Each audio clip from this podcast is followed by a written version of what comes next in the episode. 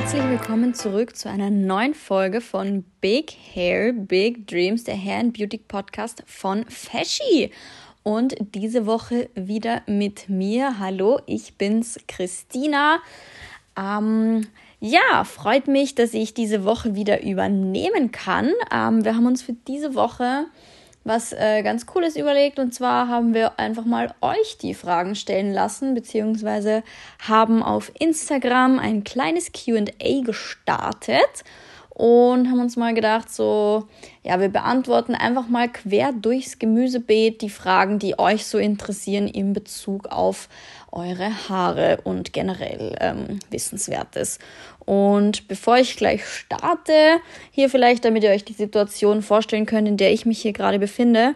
Ich liege ähm, im alten Kinderzimmer von Tim, von meinem Freund, ähm, auf der Matratze am Boden und äh, habe hier wahnsinnig professionelles Tonstudio. Aber wir sind gerade auf Family-Besuch und hier oben ist es schön ruhig und ich habe mich jetzt hier mit meinem Kaffee zurückgezogen und werde euch jetzt mal ein bisschen was über Haare erzählen und eure Fragen beantworten. Und ich würde sagen, ich lege auch schon gleich mal los mit der ersten Frage. Die hat die liebe Ellie gestellt. Und zwar hat sie uns gefragt, wenn ich nach dem Waschen Hitzeschutz verwende, hält der auch noch an Tag 3? Also grundsätzlich würde ich sagen, eher nein. Also man kommt, man macht den Hitzeschutz, unser One-Hit-Wonder, ja direkt nach dem Waschen ins nasse Haar und ähm, föhnt die dann, stylt die dann und an Tag drei ist nicht mehr viel davon da. Warum? Und zwar, weil ihr müsst euch vorstellen, nach drei Tagen, da haben die Haare schon einiges miterlebt. Die sind drei Nächte am Kopfkissen gelegen. Man hat keine Ahnung, sechsmal ein T-Shirt oder ein Pulli drüber gezogen und das alles nimmt dem Haar auch Pflegestoffe wieder weg. Das heißt, der Hitzeschutz ist nicht mehr vorhanden. Es gibt jetzt zwei Möglichkeiten. Wenn man nur so eine ganz kleine Auffrischung macht, könnte man zum Beispiel unser Haaröl nutzen. Das hat ja auch einen integrierten Hitzeschutz.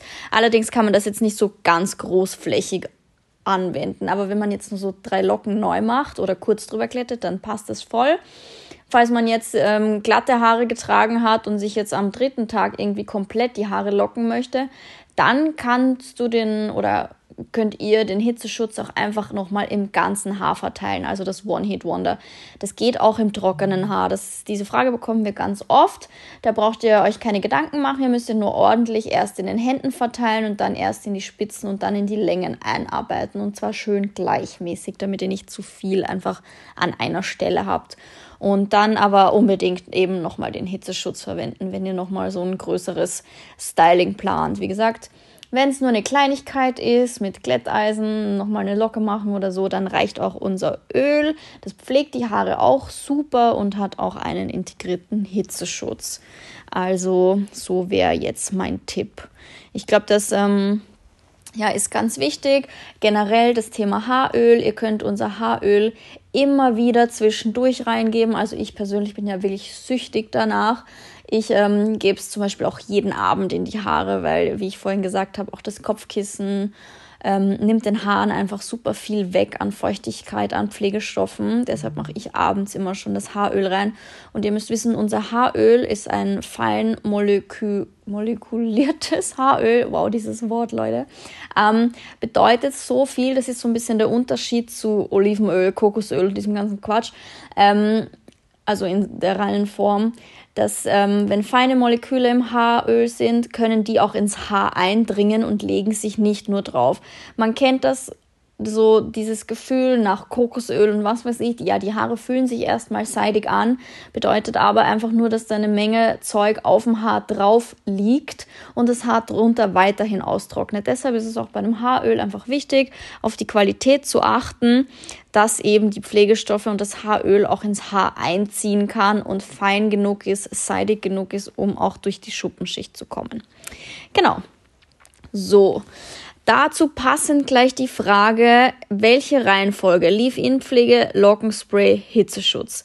Ähm, fast richtig, also nach dem Haare waschen, wir nutzen Shampoo, Conditioner. Danach machen wir die Leave-In-Pflege rein, also ein Pflegespray, da haben wir Magic Color oder Daily Dose. Danach den Hitzeschutz, also unser One-Hit-Wonder und dann das Curly Baby Lockenspray. Hier vielleicht auch der Hinweis, ganz viele denken, das ist nur für gelockte Haare. Es ist ein super Allrounder-Produkt. Es ist super, wenn man naturgewelltes Haar hat, um die Locken in Form zu bringen, damit sie eine schöne Struktur haben.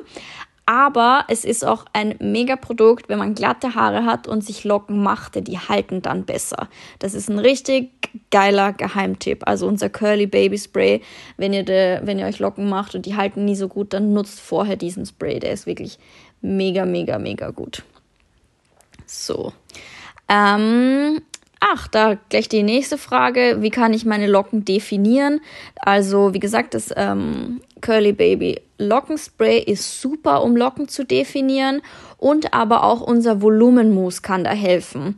Ähm, das ist auch das formgebend ich meine, der Name sagt es schon, es macht Volumen, es macht die Haare luftig, es bringt sie in Form und sie halten dann auch so besser.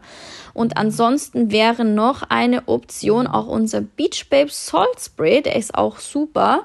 Ähm, wichtig ist bei dem Produkt nur, und das ähm, ist ein Riesenanwendungsfehler, den leider ganz viele machen. Ich glaube, wir müssen zukünftig da irgendwie so einen präsenten roten Button drauf machen, dass man den sehr gut schütteln muss.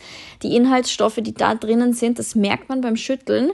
Die werden nämlich richtig fest durch Schütteln. Also am Anfang hört sich noch aus wie so eine ja, wie so eine wässrige Lösung in der Flasche und wenn man das aber eine Minute schüttelt, wird es auf einmal fest und erst dann hat es die richtige Konsistenz und es gibt dann auch Volumen und festigt. Also das ist super für Locken, ist aber auch ein geiles Styling-Produkt für Männer, vielleicht noch als kleinen Tipp. So, dann würde ich sagen, komme ich auch schon zur nächsten Frage. Und zwar fragt die Corinna, wie oft sie Spitzen schneiden soll. Also das kommt natürlich ganz darauf an, wie der Zustand der Haare ist. Es ist jetzt nicht so, dass es eine Regel gibt, man muss alle, keine Ahnung, fünf, sechs, sieben, acht Wochen zum Spitzen schneiden. Das gibt's nicht. Das kommt total auf deine Haarstruktur an und wie kaputt einfach die Spitzen sind. Spitzen früher oder später die leiden halt irgendwann immer und man bekommt Spliss und dann ist es auch schon gut, den abzuschneiden, damit die Haare eben nicht weiter abbrechen, sondern einmal einen Gesundheitsschnitt bekommen.